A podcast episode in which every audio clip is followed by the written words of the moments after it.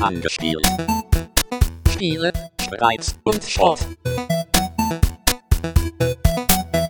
Herzlich willkommen zu einer neuen Folge von Angespielt, die auch gleichzeitig das zweite angespoilt ist. Wir wollen also heute über ein Spiel reden, das wir bis zu Ende dass wir bis zu Ende. Bei dieser Stelle wollen wir es erst einmal belassen. Zum Rest kommen wir dann gleich. Es geht heute um Last of Us, ein Spiel, das sehr lange erwartet wurde, ein Action-Adventure, das aus der Schmiede der Leute kommt, die auch die ganzen Uncharted-Teile gemacht haben. Und um darüber zu sprechen, haben sich hier in meinem kleinen Podcast-Studio versammelt der Mops Dennis Kogel. Hallo und guten Abend. Hallo. Der das Spiel gespielt hat und ähm, geil findet. Ja. Dann äh, der Auslandskorrespondent aus dem nicht-europäischen Ausland, obwohl das natürlich total gelogen ist, aber egal, Rainer Siegel, hallo und guten Abend. Guten Abend. Der das Spiel äh, nicht zu Ende gespielt hat, weil er es eigentlich schon gut fand, aber dann so ein paar grundsätzliche Anmerkungen zu AAA-Titeln hat, die auch hier auftreten, richtig? Genau, ja. Und äh, dann noch äh, ganz neu und zum ersten Mal bei angespielt Mina, deren Nachname ich natürlich nicht nachgeschlagen habe, wie das immer so ist, wenn Gäste hier zum ersten Mal zu Gast sind und die eine Collectors Edition dieses Spiels gekauft hat und deswegen oder trotzdem das Spiel total großartig findet. Hallo und guten Abend. Hallo. So, Last of Us. Wir, wie gesagt, werden heute komplett über das ganze Spiel spielen, aber keine Angst, ihr müsst nicht gleich ausschalten, wenn wir es noch nicht durchgespielt haben. Wir werden am Anfang über den Anfang reden und so ein bisschen, was danach passiert. Also so die ersten zwei, drei Stunden vielleicht, wo noch nicht die schlimmen Sachen verraten werden. Wir geben dann nochmal extra Bescheid, bevor wir uns in diese Gefilde begeben, wo wir alles verraten. Oh mein. Habe ich schon gesagt, dass ich das Spiel totale Kretze finde? Oh Marco. Und diesen Podcast nur veranstalte, um mal so richtig böse abzuranten? Nein, natürlich nicht. Ich habe alle Meinungen hier Natürlich versammelt, nicht. damit, äh, damit, äh, damit ihr euch dann zum Schluss ähm, äh, eine eigene Meinung bilden müsst, weil ihr dann immer noch nicht wisst, wie ihr das Spiel finden sollt. Weil du so sehr dagegen hältst, gegen alles. Nein, Quatsch. So, bevor wir über das Dagegenhalten äh, Mhm. kommen, äh, würde ich von euch gerne allen wissen, wie ihr zu dem Spiel überhaupt gekommen seid. Also was passiert ist, bevor ihr überhaupt angefangen habt, Last of Us zu spielen. Und da würde mich das am meisten eigentlich von Mina interessieren, weil die sich ja immerhin eine Collectors Edition organisiert hat. Oder hast du die geschenkt bekommen? Nee, ich habe da drauf gespart. Also ich ähm, war letztes Jahr auf der Gamescom und ähm, wir kamen da an und wussten nicht so richtig, was wir uns zuerst angucken sollen und sind dann irgendwie in diesen Bereich gestolpert, wo The Last of Us angespielt wurde. Und wir saßen in diesem kleinen dunklen Raum, ähm, haben Kopfhörer aufbekommen, damit auch draußen ja niemand was hören kann. Und dann hat uns jemand was vorgespielt, acht Minuten lang. Ähm, und ich fand das irgendwie so toll, also auch von der Atmosphäre her, dass ich das Spiel dann seitdem verfolgt habe und ich glaube auch sogar im September schon vorbestellt habe. Und als dann die Collectors Edition rauskam, dann auch die bestellt habe. Ähm, ja, und seitdem habe ich auf das Spiel hingefiebert, war da so ein, dann ein bisschen schockiert, als die super guten Reviews reinkamen, ähm, weil ich dann so ein bisschen misstrauisch war, ob das Spiel dann meinen Erwartungen standhalten würde, ähm, weil es ja dann noch so ein bisschen gehypt war. Äh, ja, aber Warte mal, ich, nur zu meiner Verständnis. Du hast auf der Gamescom acht Minuten vorgespielt bekommen und hast dir daraufhin die Collectors Edition bestellt? Die Collectors Edition habe ich dann, ähm, die, kam, die kam ja erst irgendwie im Februar oder so, wurde Ja. die ja erst angekündigt. Aber ich habe dann ähm, im September mir das Spiel vorbestellt, ja. Das muss ein höllisch guter Vorspieler gewesen Nee, sein. es war, eigentlich, eigentlich war das Vorspiel nicht so, also vom Gameplay ziemlich öde. Ähm, aber ich fand es, nein, ich fand einfach. Oh, Markus. Das Vorspiel war ziemlich öde. aber atmosphärisch, ähm, so irgendwie hat es mich gereizt. Ich weiß, ich kann das nicht so genau sagen. Irgendwas war in diesem Spiel, ähm, was es für mich anders gemacht hat als diese typischen, ähm, ja, apokalyptisch designten oder Okay. Zombie angehauchten Spiele. Alles klar. Dennis, wie war's bei dir? Äh, da muss man ganz zurückgehen, äh, ganz weit zurück ins Jahr 2012. Damals, die Sowjetunion. Ja, ähm, äh, und äh, es war E3 und es war die Blut und Brüste E- E3. Noch mehr als dieses Jahr. Äh, und das wurden viele Clips gezeigt von neuen Spielen, viele Trailer. Und darunter war The Last of Us ein Spiel, wo ein ähm, Mann mit Bart und einem Mädchen im Schlepptau durch kaputte Gebäude rennt und dann kommen andere Männer und dann rammt er ihnen sein Knie so lange ins, äh, in, in die Fresse, bis vom Kopf nichts mehr übrig bleibt und die kritischen Journalisten vor Ort alle so, ja, awesome! Fuck yeah! Mitten rein! Und, ähm, und äh, dachte mir, The Last of Us ist ganz furchtbar und es ist, äh, es ist wie Uncharted, das die Leute davor gemacht haben, bloß wo sie die Gewalt, die so ein bisschen comichaft wirkt bei Uncharted, einfach noch so mal um den Faktor 10 verstärkt haben, mit Knien in die Fresse und zermatschten Köpfen und ekeligen Pilzzombies und ähm, dachte, das ist das wahrscheinlich, das ist ganz furchtbar. Dann habe ich es bekommen und wollte es nicht gern haben und dann ähm, fand ich es ganz, ganz vorzüglich. Okay, da, dazu, dazu kommen wir dann später. So, äh, Rainer, du bist ja sozusagen bekannt als der, der, der feuilletonistische Speerspitzenkopf des deutschen Games-Journalismus, der ähm, äh, also schon in letzter Zeit öfter mal davon zu hören war, dass er geschrieben hat, sagen, mit, dass mit AAA so ganz, vielleicht nicht alles in Ordnung ist. Also wir hatten, du warst ja Gast auch bei der Gewaltdiskussion. Du hast auch schon mal einen sehr schönen Artikel über die Länge der Videospiele geschrieben, wo es ganz kurz zusammengefasst darum geht, dass die zu lang sind.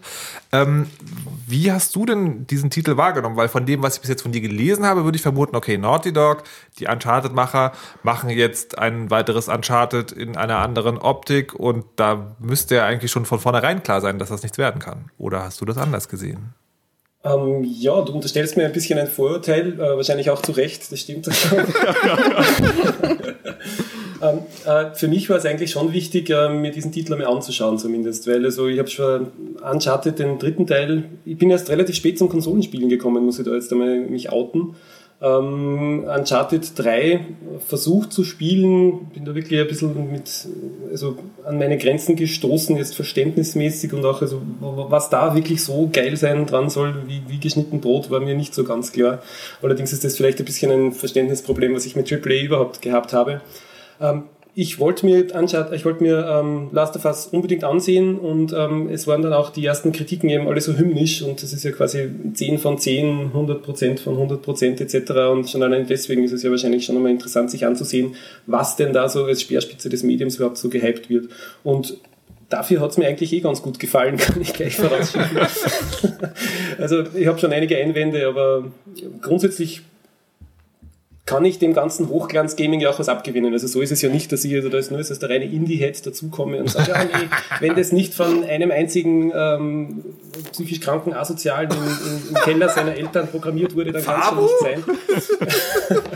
also nein, nee, also ich kann dem schon was abgewinnen. Also das Hochglanz-Gaming hat durchaus auch seine Stärken, nur mir fallen halt dann vielleicht mit dem Blick von außen halt einige der Schwächen auf, die halt unter Umständen bei dem ganzen ähm, bei dem wirklich bei dem Gehype, also das ist ja doch ja. tatsächlich seit Jahren wird das Spiel ja an und für sich angekündigt, das wird der große äh, Sunset-Titel mehr oder weniger der aktuellen Konsolengeneration, also das letzte Mal so richtig irgendwie zeigen, was drinnen steckt in dem Ganzen.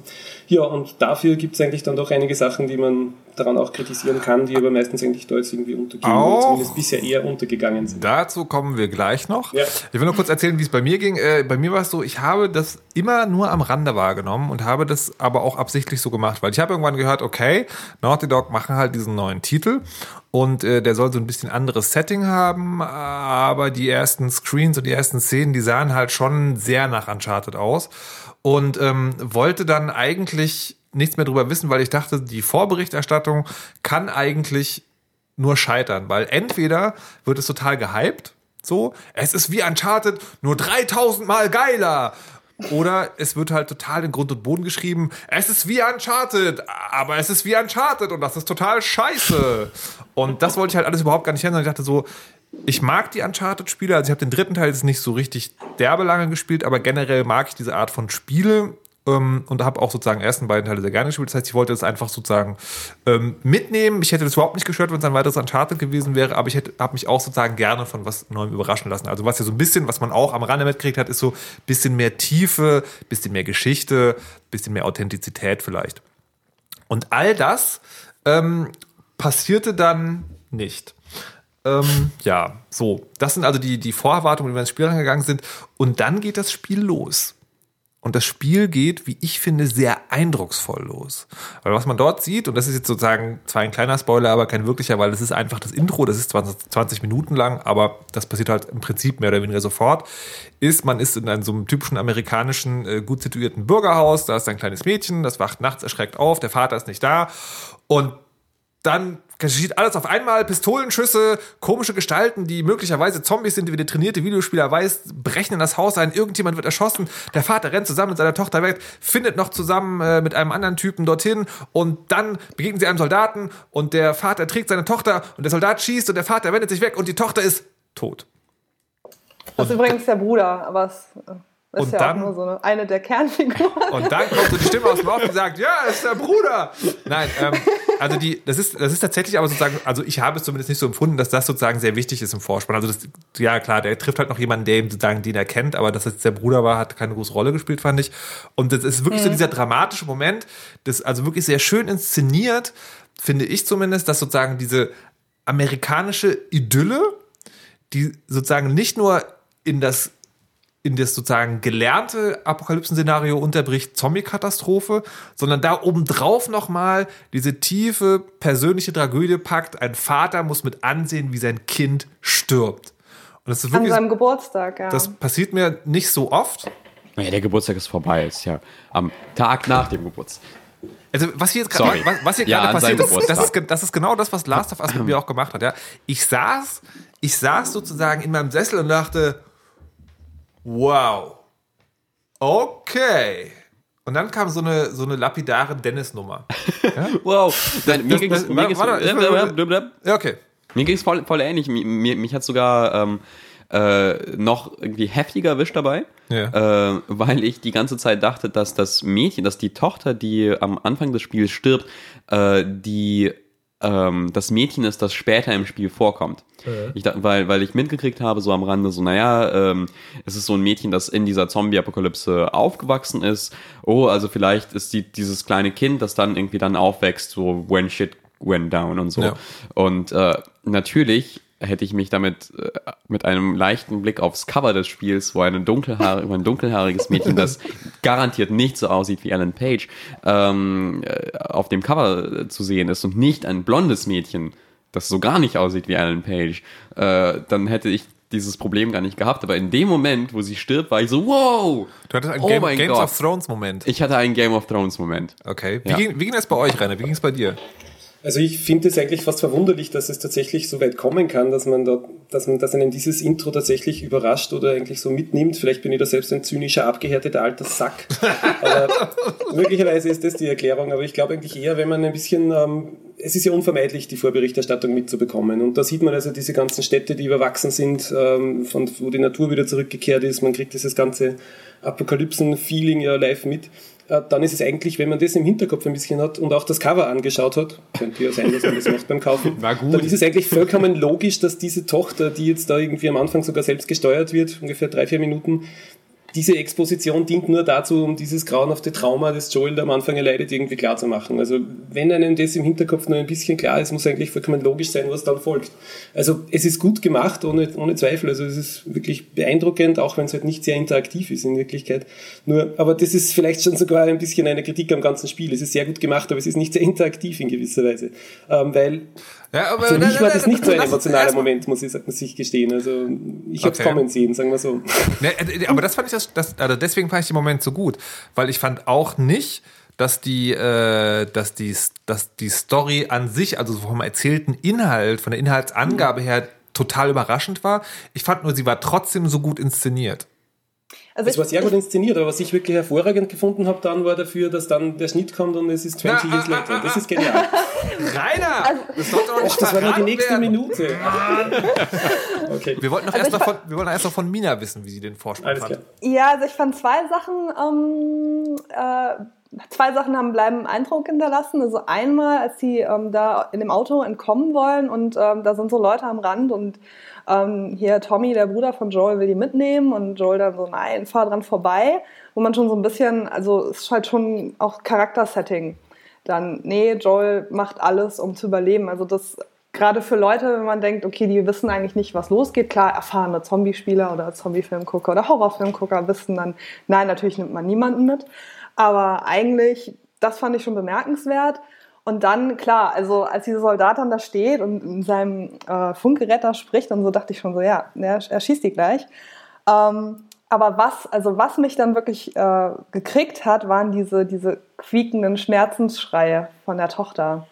und äh, das, das verzweifelte Ge Geweine von Joel. Und ähm, das war dann doch so äh, intensiv, dass ich ein bisschen schockiert war kurz. Auf jeden Fall, also das, das, äh, mir ging das sehr, sehr ähnlich, vor allem weil, und da muss man wirklich äh, Naughty Dog irgendwie, äh, ich weiß nicht, äh, alle, alle Lobhudeleien irgendwie zusprechen, die es nur geht, dass ähm, die Fähigkeiten, die die beweisen bei dem, bei der Animation der Gesichter und bei dem Motion Capturing und bei dem, äh, bei dem Schreiben der Dialoge, also die sind jetzt nicht ah, überraschend fantastisch oder sowas, aber sie, sie passen sehr gut zum, zum Setting meiner Meinung nach. Und der Moment, wo äh, die Tochter von Joel stirbt, ähm, sie rollen diesen, diesen Berghang runter, nachdem der Soldat auf sie geschossen hat und, und äh, der Soldat steht über Joel und will ihn erschießen, dann kommt äh, Tommy, der Bruder, plötzlich aus, aus dem Off äh, und äh, schießt den Soldaten in den Kopf. Und in dem Moment äh, ist es vielleicht so, ah, okay, gut, das ist alles wieder gut und dann äh, gibt es diesen kleinen Schnitt äh, rüber zu, zum, zum Bruder, der erstmal irgendwie auf seine Waffe guckt und dann aber seinen Blick neben Joel richtet, al- also auf, auf Joels Tochter und dann irgendwie, man merkt einfach nur diesen, dieser ganz, ganz kurze Moment, wo irgendwie so, so sein, sein Gesicht so ein bisschen entgleist von, ich erschieße jetzt einen Soldaten zu, oh, fuck. Und, und Joel sieht das erst am Gesicht seines Bruders und guckt dann zu seiner Tochter und, und äh, fängt dann an zu weinen. Und das ist äh, fantastisch gemacht, finde ich. Also es würde mich jetzt nicht überraschen, das in einem guten, okayen Film zu sehen. Das, Was auch schon wieder viel über Computerspiele aussagt. Wenn man eine ja. richtig gute Computerspiele-Szene in einem okayen Film ist auch das gar nicht so so. schlecht. ähm, so, und dann kommt der Punkt, also man, äh, man, also außer der zynische alte Sack, sitzen wir alle sozusagen wie gebannt im Sessel und dann kommt der Punkt, wo für mich das Spiel vorbei war.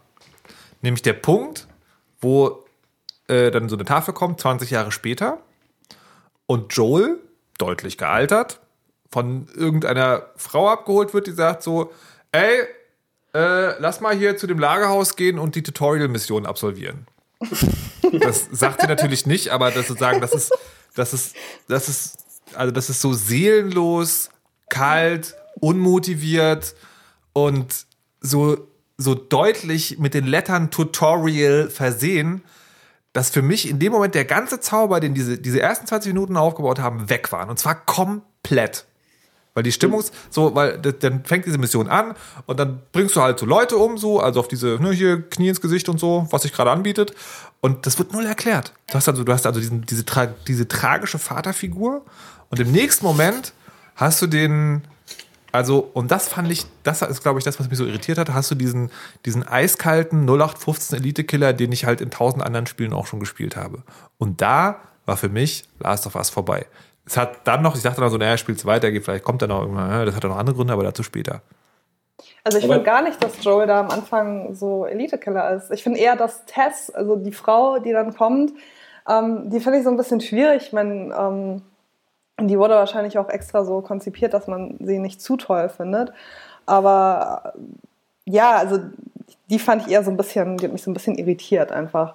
Aber ich finde Joel, das liegt wahrscheinlich auch einfach an diesen krassen ähm, Gesichtszügen, die er hat und an dieser Mimik, die sie da im Spiel wirklich super gut umgesetzt haben. Also schon allein, wie sie reinkommt und er will sie irgendwie da verarzten oder so. Also ich finde gar nicht, dass er so abgebrüht wird. Naja, na, ich, ich finde das doch, also weil die, die Tess, was die nämlich macht, sozusagen, die hat so dieses so, wir bringen einfach alle um. Also die hat sozusagen, die hat so was sehr Forsches, nach vorne gehendes, gewalttätig.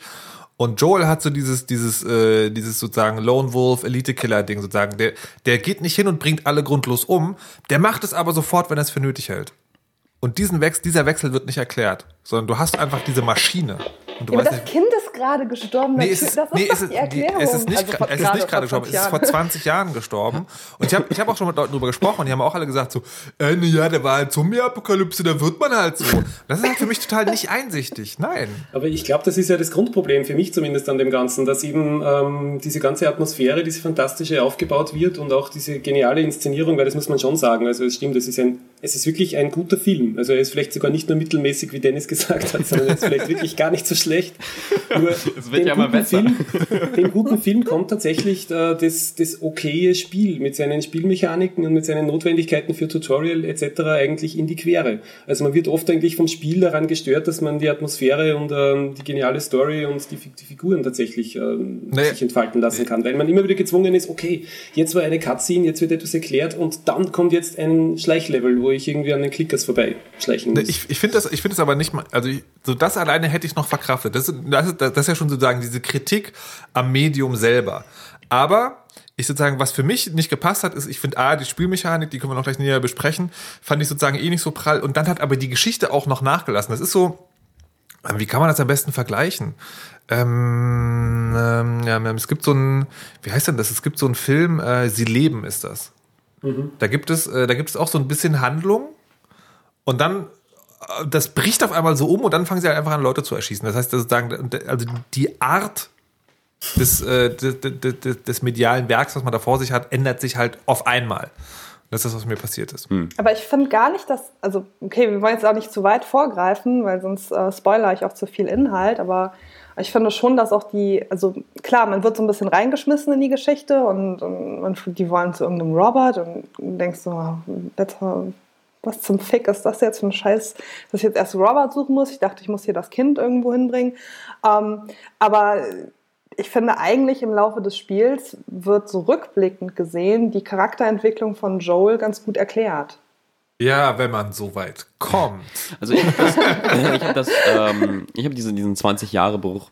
äh, Der, der ist schon, der ist schon sehr, sehr krass, dieser, dieser Wechsel von, von äh, du hast diesen Vater, der um sein Kind trauert, äh, und du hast einen Videospielhelden, der zusammen mit einer anderen Heldin durch die Gegend zieht und gegen irgendwelche Banditen kämpft, die keinen Namen haben und so.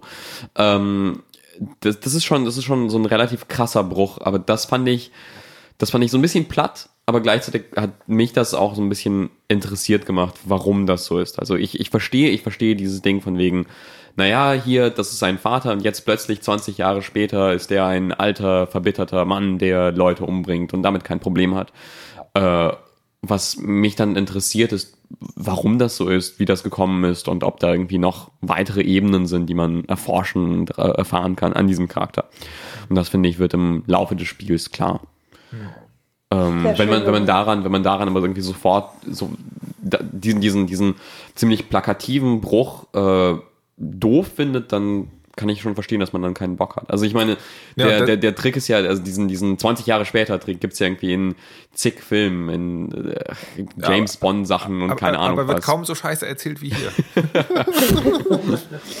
Das ist, also, es gibt auch diese schöne Redewendung mit dem Arsch etwas wieder einreißen. Ja? Also wirklich genau so kam mir das vor. Da kommt jemand hin ja, und baut diese Pyramide aus Sektgläsern aus und schafft es mit einer eleganten Bewegung, mit einem Schwung, alle Sektgläser genau gleich hoch zu füllen, dreht sich um und reißt dabei mit dem Arsch das ganze Ding wieder ein. Also genau so war dieser Moment. So, und das wäre natürlich für mich noch weitergegangen, wenn das Gameplay funktioniert hätte.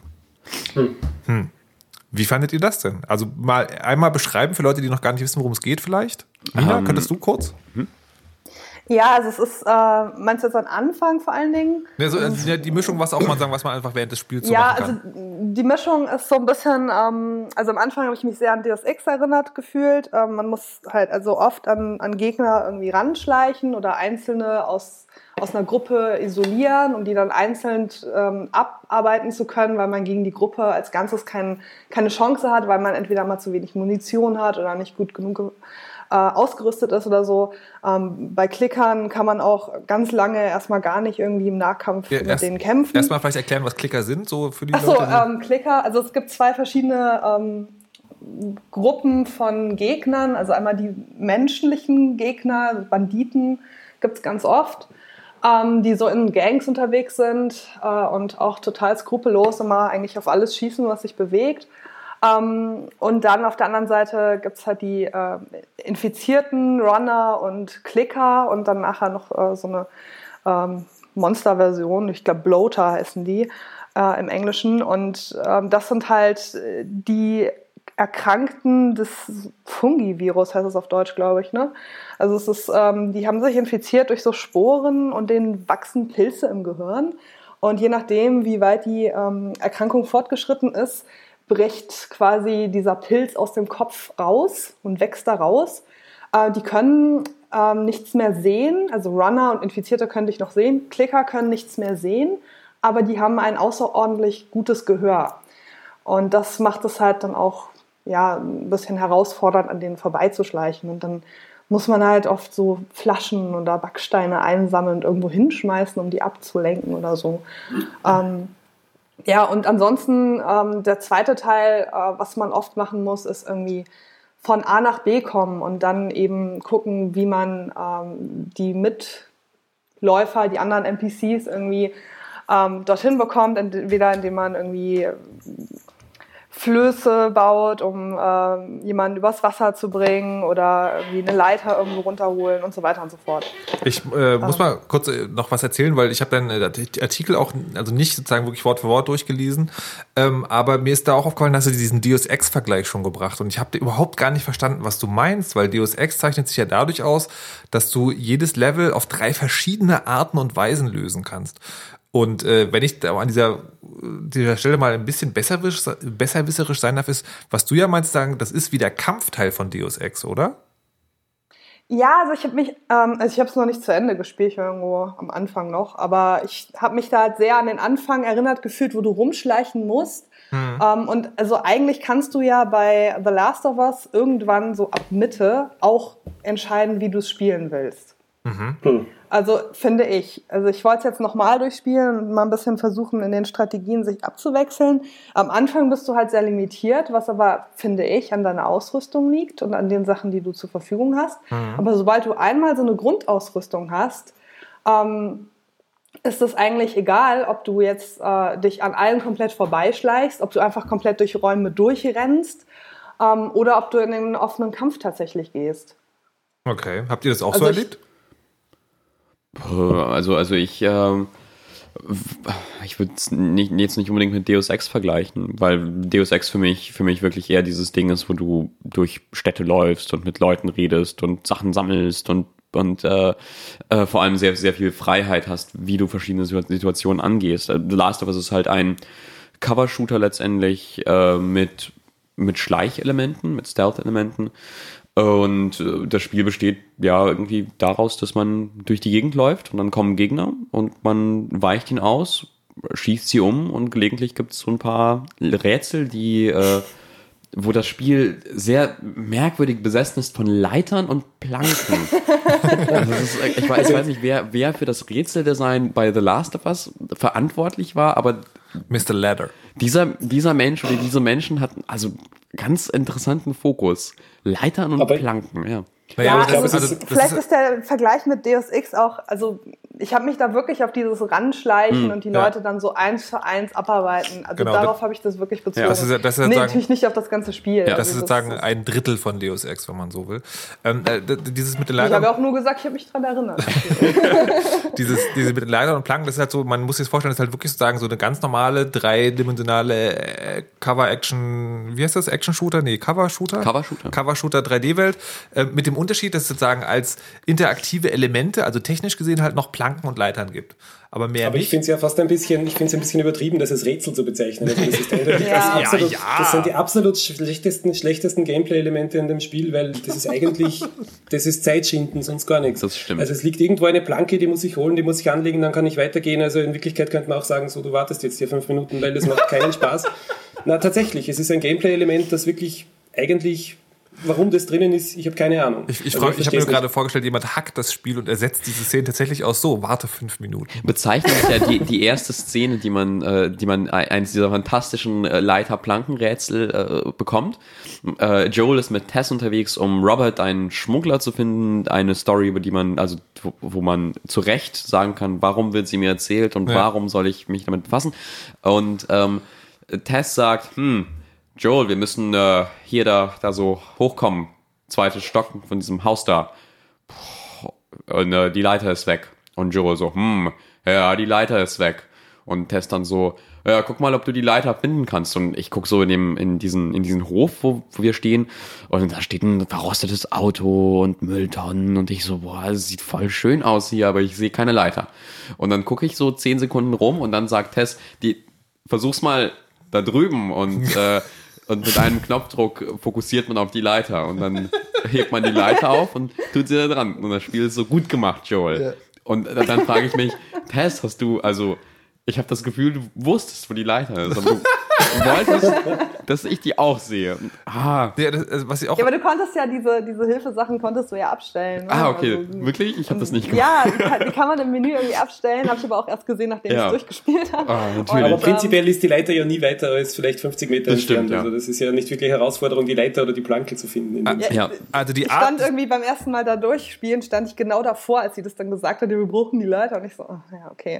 Also die, was, was, sagen, was was man auch, woran man auch sehr schön sehen kann, was Naughty Dog mit Rätseldesign meint, sind die Müllcontainer. Es gibt ab und zu sozusagen Oh Gott, ja. Stellen, wo, äh, wo man, also die sind zu hoch, um einfach ranzuspringen. Das heißt, man muss dort irgendetwas hinschieben, um, ähm, äh, um da raufzuspringen, um dann sozusagen da ranzuspringen. Und es gibt also Müllcontainer, die genau diese Höhe und überschreiten. Und bei allen anderen Spielen besteht einer der Entdeckungsspäße daraus, diese Müllcontainer an die verschiedensten Stellen zu schieben, draufzuklettern und zu gucken, ob man dann irgendwo damit hinkommt. Nicht so bei Last of Us. Weil, wenn du bei Last of Us den Müllcontainer an die richtige Stelle geschoben hast, geht dein Charakter weg und du kannst ihn von dort an nicht mehr verändern. Das Richtig. nimmt A den Entdeckerspaß und B den Entdeckerspaß. Ja, wobei man muss, man muss auch, äh, auch zugeben, so äh, äh, grottig und nutzlos das Rätsel, das Rätseldesign in riesigen, riesigen Anführungszeichen äh, ist äh, so ähnlich ist es ja äh, im Vergleich zu den anderen Third-Person-Action, Cinematic, blablub Adventures, die zurzeit so auf den Markt kommen, wie zum Beispiel Tomb Raider. Ein Spiel, Das spricht jetzt aber nicht für Last of Nee, Us, das, muss Spiel, das spricht nicht für Last of Us. Es ist eher, eher erstaunlich, was inzwischen irgendwie als Rätseldesign durchgeht, wenn äh, in Tomb Raider in der Hauptstory äh, Lara Croft ein, ein Werkzeug bekommt, um eine Wand, eine bestimmte Art Wand zu erklettern, man dann in einen Raum kommt und man ihr sagt, wie kommst du bloß diese Wand hoch? War da nicht was vor fünf Minuten? Ja, yeah, ja genau. Wenn ich X drücke, dann kletter ich da hoch und dann ist das Rätsel gelöst. So, jetzt besteht ja das, Ähnlich, das, das ja. Spiel sozusagen aus, aus zwei wichtigen Dingen. Das eine ist der, der, der, das Schleichen und das andere ist der Kampf. Und sozusagen, also der Nahkampf, Nee, warte, du hast noch eins vergessen. die Rätsel, äh, nee, was? Nee, den, die Cutscenes. Ich, ich rede, wir reden jetzt gerade über die Spielmechanik. Ähm, ähm, die Cutscenes sind Teil der Spielmechanik, das ist ein interessanter Nein, ich meine, du gesagt hast, das- das erklärt einiges. Ja, das besteht aus in zwei wichtigen Teilen und äh, es besteht am Anfang, finde ich, zu 60 Prozent aus Cutscenes. Genau, die, also ich meinte drei jetzt, ich meinte sagen die Spielmechanik, also sagen den, den Teil, den man sozusagen selber mitgestalten darf, in Anführungszeichen. Und ähm, wie gesagt, der Nahkampf, der funktioniert so, wie der halt funktioniert so, also also vor allem das Anschleichen und dann jemanden umbringen. Es gibt aber zwei wichtige Dinge, wo man sozusagen seine Skills unter Beweis stellen kann. Das eine ist halt das Schießen und das andere ist das Schleichen. Und beides funktioniert nicht. Und ich möchte das beschreiben, ähm, das ist nämlich beim Schießen ist es so, da könnte man sich noch auf das Argument stellen und sagen, das Schießen ist so, weil es besonders authentisch werden soll. Das ist so, man kann also wirklich sehr schwer zielen mit einer Waffe, wenn man sozusagen über Kim und Korn zielt, also sagen, irgendwie ranzoomen will, dann wird es, dauert es noch sehr lange, bis es sich fokussiert und so. Dann könnte man sagen, naja gut, das ist so, weil, äh, weil das ist halt so und äh, der Typ kann das halt auch nicht so und überhaupt. Und das, aber das passt alles nicht zu dem, wie es erzählt wird. Also dieser, dieser super kalte, super effiziente Joel hatte 20 fucking Jahre Zeit, mit einer Schusswaffe umgehen zu lernen und tut in allen anderen Belangen so, als sei der eiskalteste Killer seit der Erfinder einer schwarz gefärbten Katana-Klinge und kann aber nicht mit den fucking Schusswaffen umgehen. Und das wäre immer noch nicht so schlimm, wenn man ihn nicht ab und zu in Situationen reinwerfen würde, wo er mit den Schusswaffen umgehen muss. Und zwar auf eine Art und Weise, die extra erschwert wird durch die Art der Spielmechanik. Aber egal. Man könnte noch sagen, das dient alles dem, das unterstrichen wird, wie brutal und authentisch und schneller Tod Schusswaffen bringen. Die Schleichmechanik allerdings, die ist wirklich absurd. Die funktioniert zwar einigermaßen, aber es ist völlig erratisch, ob dich jemand erkennt, wenn du 10 Meter oder 1 Meter von ihm weg bist. Also es gibt sowohl Situationen, wo ich äh, sozusagen mit meiner Schulter den Arsch eines Klickers gestriffen habe und der in der Gegend stand und da dachte, klick, klick, klick, klick, klick, klick. Und ähm, äh, äh, andererseits sozusagen auch, wo ich so 20 Meter weg war und ähm, er grob in meine Richtung geklickert hat und dann auf einmal auf mich zulaf und all seine Freunde mitgebracht hatte. Und was noch viel schlimmer die Immersion durchbricht, ist, man läuft ja immer mit zwei, also einem oder zwei anderen Leuten rum. Und die versuchen so, das Spiel versucht es so hinzukriegen, dass die auch immer in Deckung bleiben und so. Und was passiert ist, sie laufen zwischen den Beinen des Klickers durch und das ist halt auch total okay. Weil das ist ja der NPC und wenn der NPC dem anderen NPC vor die Füße, das darf natürlich keine Spielmechanik auslösen. Und das macht das so total kaputt für mich. So, und das war der zweite Punkt, wo das Spiel dann nochmal zu Ende war. Weil ich dachte, okay, die Geschichte haben sozusagen mit dem Arsch eingerissen und die Spielmechanik ist, also ich war auch wirklich erstaunt, weil ich halt Uncharted, das ist, da gibt es auch jede Menge zu verbessern, aber geschenkt. Ich fand, sie haben es wirklich verschlimmert. Das ist so wie, äh, hier hast du ein Fahrrad, aber wir, die Handbremse ist immer angezogen. Nee. Nein, Ähm, nein! nee, also die, die Schleichmechanik fand ich anfangs sehr, äh, äh, sehr grob und ich kam nicht mehr zurecht, was dazu führte, dass ich öfters aufhören wollte oder wütend wurde, was mir bei Spielen sonst nicht passiert. Ich wurde wirklich wütend bei Last of Us. Das war echt nicht gut. Und ich dauernd entdeckt wurde von diesem gottverdammten Klick. Aber dann habe ich äh, verstanden, wie, also was das zentrale Element dieser, dieser Schleich, also dieses Schleichelements ist. Und zwar ähm, geht es darum, dass du sehr langsam schleichen musst, äh, was das Spiel miserabel erklärt. Äh, du musst, um, um Klickern auszuweichen, musst du einfach nur den linken Stick zum Bewegen ganz, ganz sachte nach vorne drücken, damit Joel ganz, ganz langsam vor sich hin tappst. Ähm, was aber ganz cool ist, weil die Klicker und die anderen äh, Zombie-Monster so widerlich aussehen, dass du sehr schnell an ihnen vorbeischleichen möchtest, weil sie so eklig sind. Also ich fand sie eklig, ich fand sie nicht schön. Ähm, und und dadurch, dass das Spiel dich zwingt, aber ganz langsam an ihnen vorbeizuschleichen, gewinnt das so eine schöne Ebene hinzu. Und äh, ich fand am Ende, am Ende hatte ich das Schleichen ziemlich gut drauf. Das kann jetzt natürlich auch Stockholm-Syndrom sein, weil ich mich einfach angefreundet habe. Ja, man, man spricht ja bei Spielen immer, dass man, also bei, bei Spielen so ein bisschen von, von so Blackbox-Design, dass du versuchst, dass, dass die Regeln des Spiels zu ergründen, indem du das spielst und dann irgendwann merkst du, wie das Spiel tickt und spielst nach diesen Regeln statt irgendwie anders. Ähm, mit dem Schießen ähnlich, ja, ich fand das ganz okay, dass man, dass man diese wackelige, wackelige Schussmechanik hatte. Und ähm, ich finde, das Spiel wird auch sehr, sehr viel besser, wenn man eine Schrotflinte hat. ja. Weil dann die Kämpfe, weil dann, also die Schrotflinte hat nicht viele Schuss, dafür trifft man damit und dann ist die Entscheidung, ob man jetzt kämpft oder nicht, ist dann so ein bisschen so, naja, okay, ich habe noch zwei Schuss in der Schrotflinte, damit könnte ich noch zwei von diesen Monstern wegschießen, aber vielleicht sollte ich mich doch vorbeischleichen, während man am Anfang nicht schießen kann, nicht schleichen kann und dann und dann stolpert man in einen Klicker rein und ist sofort tot und so, oh, okay, ich kann ihn aber auch nicht erschießen, weil ich treffe nichts und ich weiß auch nicht, wie man schleicht, weil das Spiel sagt mir, schleich dich einfach vorbei. So, Ja. oder du schleichst um die Ecke und dann steht auf einmal ein Runner, der dich dann sehen kann. Ja. Dann fängt dann schreit er und dann kommen alle auf dich zugerannt.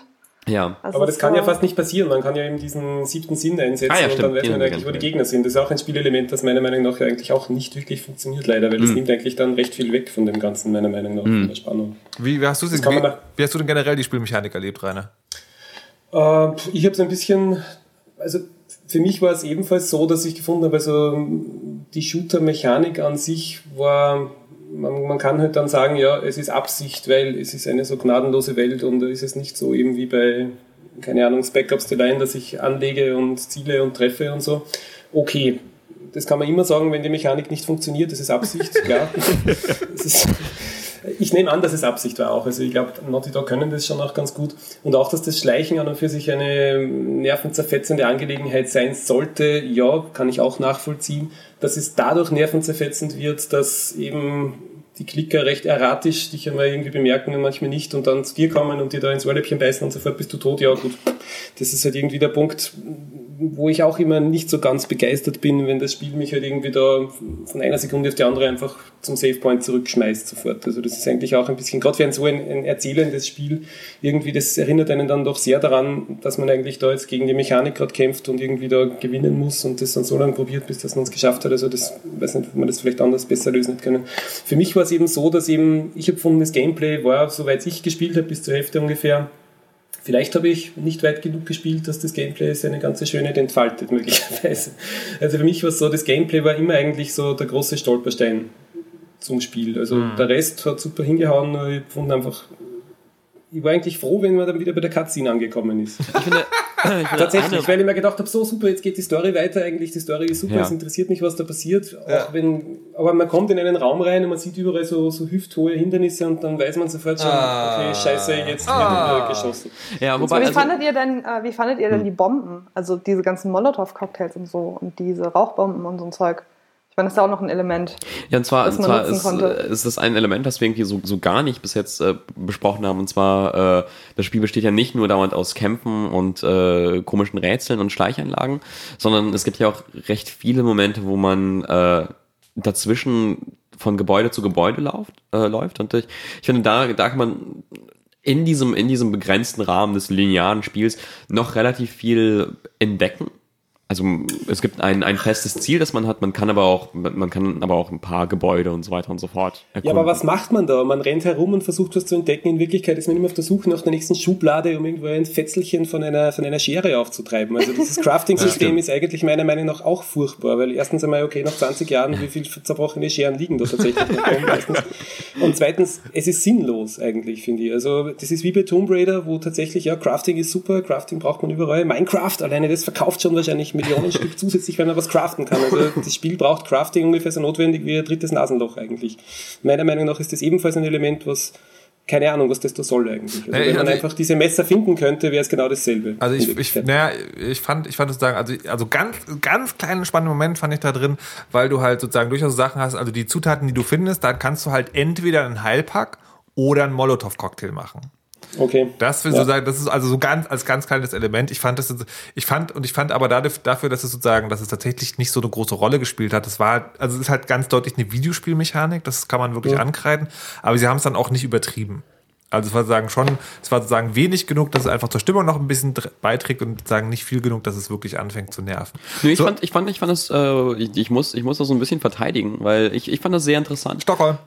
Vielleicht. Nein, ich fand es auch interessant. Also ich, mir hat das auch wirklich Spaß Ja. gemacht.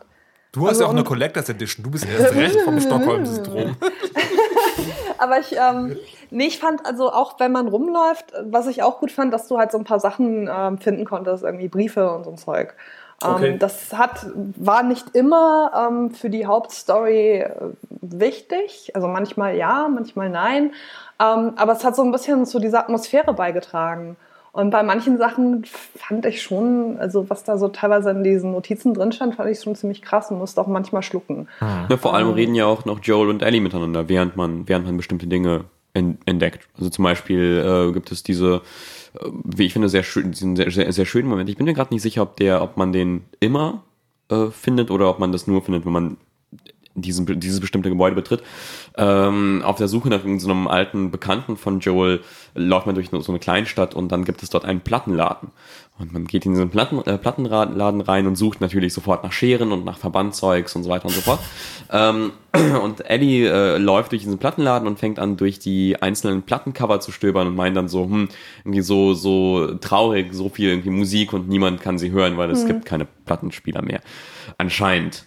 Anscheinend hat, hat Technics es nicht geschafft. ähm, ja, und äh, so, so, solche, solche kleinen Sachen äh, findet man dann. Das finde ich ist so die, neben den Scherenresten und den, den, den, den, äh, den Duct Tape, den man benutzt, um irgendwie Scheren an Genau, wenn wieder die Gameplay-Elemente zurücktreten, Ja. dann wird's besser, das stimmt. Stimmt, ja. ja wobei, wobei aber auch dieses, auch dieses Ding, äh, also zum Beispiel diese, diese Scheren, die, äh, man kann, man sammelt Scheren, um sie zu Messern zusammenzukleben.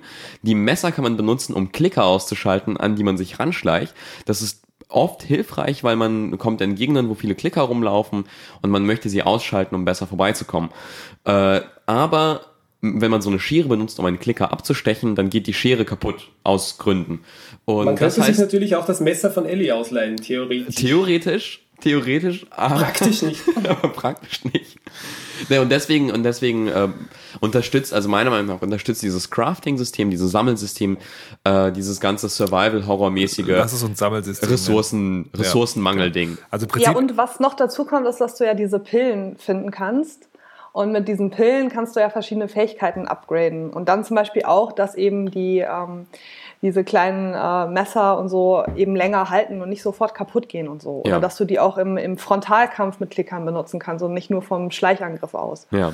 Und Das, das, habe ich da, da, zu, zuerst gemacht, weil ich dauernd von Klickern gefressen wurde. Und das so, haha, jetzt, jetzt können sie mir nichts anhaben. Und dann hatte ich aber die, das, das Schleichen so, schon so weit raus, dass ich das meistens nicht gebraucht habe. So. Voll die Verschwendung. Und an dieser Stelle trennt sich die Spreu vom Weizen. Also nicht unbedingt an dieser Stelle in der Geschichte, aber an dieser Stelle, wo man das für Spiel reden kann, nämlich sowohl der Herr Rainer Siegel als auch der Herr Markus Richter haben aufgehört zu spielen. Rainer, warum hast du aufgehört zu spielen? Ist es einfach so ein, es gibt ja manchmal so, man spielt so ein Spiel und dann bleibt es einfach liegen, weil man so denkt, äh, ich spiele das nochmal weiter, aber nee, nicht heute? Oder war das so ein bewusstes, okay, jetzt reicht's? Hm, das ist ein, in dem Fall war es ein bisschen eine Mischung aus beidem, aber grundsätzlich natürlich, ich habe das jetzt das am Anfang angesprochen, die Längenanforderungen von modernen Spielen sind teilweise ja wirklich, also Last of Us dauert 17 Stunden ungefähr, wenn ich es recht im Kopf habe ungefähr. So Na, also ein bisschen oder? kürzer. So.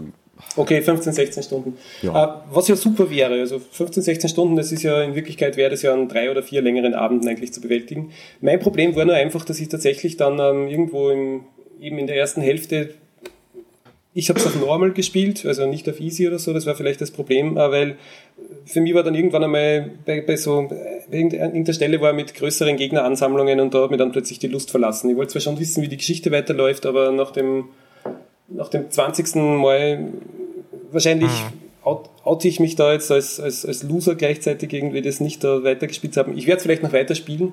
Tatsache ist, das war bei mir auf einmal der Punkt, wo es für mich nicht mehr so nötig war, das weiterzuspielen. Also mhm. bei anderen Spielen ist es so, da beiße ich mich da durch, nur da war man irgendwie dann plötzlich, da hat mir das Gameplay verscheucht, muss ich fast ja. sagen. Und ähm, ja, ich habe mir dann eben extra aus Anlass des heutigen Gesprächs äh, auf YouTube quasi das ganze Spiel als Film angesehen und muss sagen, habe mich eigentlich wieder recht damit angefreundet. also ich werde es vielleicht sogar noch durchspielen, ähm, weil tatsächlich, also meiner Meinung nach ist die Atmosphäre ist wirklich fantastisch. Also die, die Story kann tatsächlich wirklich was, wie die Figuren spielen. Also die, die virtuellen Schauspieler sind wirklich grandios und vor allem, ich finde auch die Synchronisation, also vor allem die englische Synchro, die ist fantastisch. Also man hat selten meiner Meinung nach so gute Schauspieler äh, Synchronsprechen gehört in einem Computerspiel. So. Meiner Meinung nach. Bei mir war es am Anfang so ähnlich und zum Schluss komplett anders. Ich habe nämlich, ähm, es gibt eine Stelle, da findet man dann sagen, nachdem man eine automatische Pistole und einen Revolver gefunden hat, das erste Jagdgewehr. Das ist gleichzeitig die Stelle, wo man mit sehr vielen menschlichen Gegnern kämpfen muss und feststellt, dass das Finden des Jagdgewehrs nicht bedeutet, dass man besser schießen kann, sondern dass man jetzt auf eine andere Art und Weise schie Scheiße schießen kann. Plus ähm, die eine der elementarsten Regeln des Covershooters, nämlich der Kopfschuss, funktioniert nicht. Und ähm, das hat mich alles so dermaßen frustriert. Und ich, man hat dem Spiel an dieser Stelle schon angesehen, was jetzt noch kommt, sind zehn weitere Stunden Deckung, Schleichen mhm. und als Belohnung gibt es zwischendurch eine Cutscene. Aber was meinst du denn, der, der Headshot funktioniert nicht? Nee, du, schießt, du schießt die Leute in den Kopf und dann schießen sie dich tot.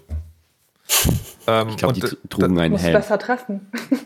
Nein, nein, nein. nein es gibt so dieses, dieses Militärpersonal. Es, es, ne? es gibt ja. Leute mit Helm und so, ja, aber es ist ja. sagen, es war halt einfach, also es hat tatsächlich einfach nicht mhm. funktioniert. Ähm, und das war wirklich, das passiert mir wirklich sehr selten. Also es ist häufiger so, dass ich dann so Spiele habe und die bleiben dann einfach liegen. Also im Sinne von, ähm, ich habe jetzt keinen Bock, also nicht, ich habe jetzt keinen Bock mehr, sondern sagen, äh, ja, also ich spiele dann morgen weiter oder übermorgen oder na, so, und dann ist es halt irgendwann, dass man denkt, naja, jetzt ist auch egal. Aber hier ist wirklich so, ich habe mit Vorsatz den Controller hingelegt, habe gesagt, fuck it. Ich habe da keinen Bock drauf ähm, und habe mir dann das Video angeguckt und war dann richtig, richtig, richtig froh, dass ich das gemacht habe, weil ich dachte, wenn du das jetzt auch noch die erspielen hättest müssen, dann wärst du richtig enttäuscht gewesen. Und das, liebe Kinder, ist der Punkt. Wenn ihr Last of Us noch nicht gespielt habt und nicht gespoilert werden wollt, dann müsst ihr an dieser Stelle den Podcast ausmachen. Denn jetzt Tschüss. geht's ans Eingemachte. so, und ich möchte auch gleich äh, sozusagen jetzt, wo alle äh, Spoiler, äh, nicht gespoilerten Leute, ähm, ähm, ihr wisst schon, also ich möchte jetzt hier zum Punkt kommen, wie man ja merkt, weil ich den Faden auch gerade gar nicht verloren habe. Es gibt zwei Stellen in der ganzen Geschichte, die, äh, die mich wirklich ähm, sozusagen noch, also da, darin bestärkt haben, dass es der richtige Entschluss war. Die erste Stelle war, sie kommen an irgendeiner, also was man jetzt vielleicht, äh, also wenn jetzt jemand zuhört, der das Spiel noch nicht gespielt hat, aber trotzdem gespoilert werden will, muss man noch ganz kurz erklären. Hauptpunkt der Geschichte ist, dass das kleine Mädchen, das Joel begleitet, immun gegen die Seuche ist und in ein Labor gebracht werden soll, weil dort soll man dann mit ihr irgendwie mit ihrer Hilfe Gegenmittel dann herstellen können so. Und dieses ist natürlich sozusagen dieses typisches Road-Movie Ding und äh, da gibt es eine Szene, da treffen sie einen ehemaligen Bekannten, der schuldet Joel noch einen riesigen Gefallen und er sagt in der Videoschnittszene so, naja, also ich kann euch so ein Auto schon bauen, aber dazu müsst ihr, dazu müssen wir ein paar Einzelteile zusammensuchen. Ich dachte so, nee.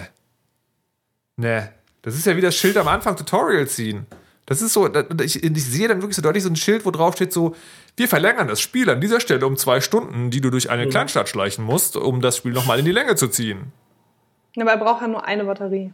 Ja, aber, Sorry, das, dass ich jetzt so ja, aber, aber das, das sagt er nicht. Was er, also er sagt in dieser Cutscene tatsächlich, also ich habe die deutsche, nee, ich habe das englische gesehen. Also ich habe zumindest verstanden so, ja, da brauchen wir ein paar Sachen, die liegen halt in der Stadt rum. Das hört sich wirklich nach so dieser Sammelquest an, weißt du? Geh los, Mhm. bring mir fünf Wildschweinherzen.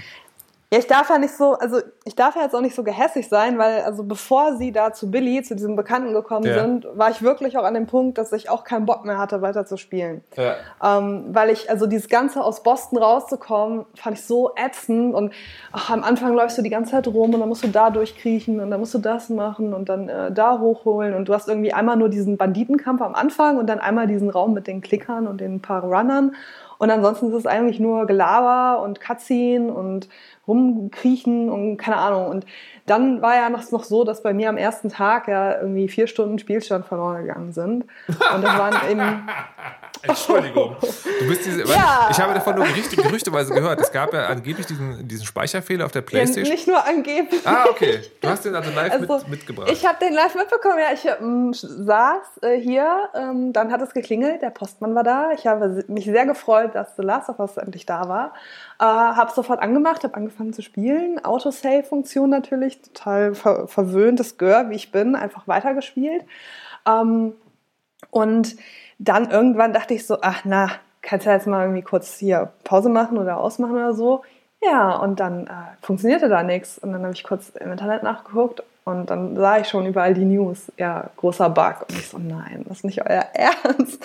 Und ja, dann waren halt vier Stunden Spiel weg und ähm, ein Großteil davon war halt dieser ganze Anfang da, um aus Boston rauszukommen. Und ich war so angepisst einfach, dass ich auch wirklich tagelang dieses Spiel nicht mal mehr angucken konnte, weil ich so sauer war. Ich Spricht ja auch nicht fürs Spiel eigentlich. Oh Gott, jetzt muss ich es nochmal machen. ja, genau. ja, also ich meine, ich, mein, ich habe da von der Technik keine Ahnung. Angeblich lag es ja dann an Sony Servern. Also war Na ja dann klar. das offizielle Statement. Ich, Ahnung, ich kann das jetzt nicht technisch Die beurteilen. das- Badehose war schuld. Aber ich, ich war so genervt, ich dachte, was ist das für eine Scheiße? Ich hab mich so darauf gespreut und dann ist erstmal alles weg und ah, dann, ja, und dann musste ich den ganzen Scheiß nochmal spielen. Und, und, und gerade, also ich fand die, die Stunden wirklich nicht toll. Also ich war wirklich so, ja, enttäuscht, muss ich sagen. Ich fand wirklich so bäh, langweilig, öh, noch eine Cutscene, öh, noch mal kriechen, öh, noch mal eine Leiter holen, öh, oh, ich muss den Container holen, öh, toll. Und ähm, man konnte auch am Anfang ja fast nichts entdecken und ich war so wirklich angeödet. Und dann kommt man da ja zu, ähm, zu Billy, ja, zu diesem ähm, ja, Freund. Ähm, und ab da fand ich, wurde es dann so langsam interessant, weil dann fängt das ja an mit den Fallen, dass man auch, also er hatte ja Fallen gebaut in dieser Stadt und dass man die nicht aus Versehen auslöst und man lernt die ersten Sachen, die man so zusammenbauen kann und ähm, dann findet man ja diese Notiz noch von seinem Partner. Ich weiß nicht, habt ihr die gefunden? Habt ihr die gesehen? Ja. Von, dem, von, von Billys Partner, der ja irgendwie verschollen war oder weg war und wo der Partner ja auch drin gesch irgendwie geschrieben hat, dass Billy ihn so abgefuckt hat, dass er sich irgendwie lieber selber umbringt, als mit ihm weiter zusammenzuarbeiten oder so. Und ähm, das war dann so der Punkt, wo ich gedacht habe, naja, okay, also vielleicht wird es ja jetzt doch nochmal. Übrigens von wegen. Billys Partner. Das ist, was, was- ich sehr schön fand, war, es ist ja sein, also sein Freund oder sowas gewesen. Also Mhm. es war sein Lebenspartner. Lebensabschnittsgefährte, weil Mhm. er ist tot. ähm, ja, wa- was ich, was ich cool fand, weil äh, ich finde, Last of Us bricht dann an, bei, bei vielen Figuren an vielen Stellen mit Klischees. Also, dass der, dass der ähm, krasse Survivalist namens Billy, der ein Auto zusammenbauen soll, für dich ein queerer Typ ist mit einem mit einem Freund, ist äh, Was aber nicht weiter thematisiert wird. Also das ist halt Nö, einfach genau, so. genau. Das ist halt das Coole. Ja, oder dass, dass, dass Tess, die Frau, die man am Anfang trifft, eine Frau ist, die tougher ist und äh, Mord, mordfreudiger, mordseliger als, als Joel. Ist, äh, Mordselig. ist, ist, auch, ist auch schön.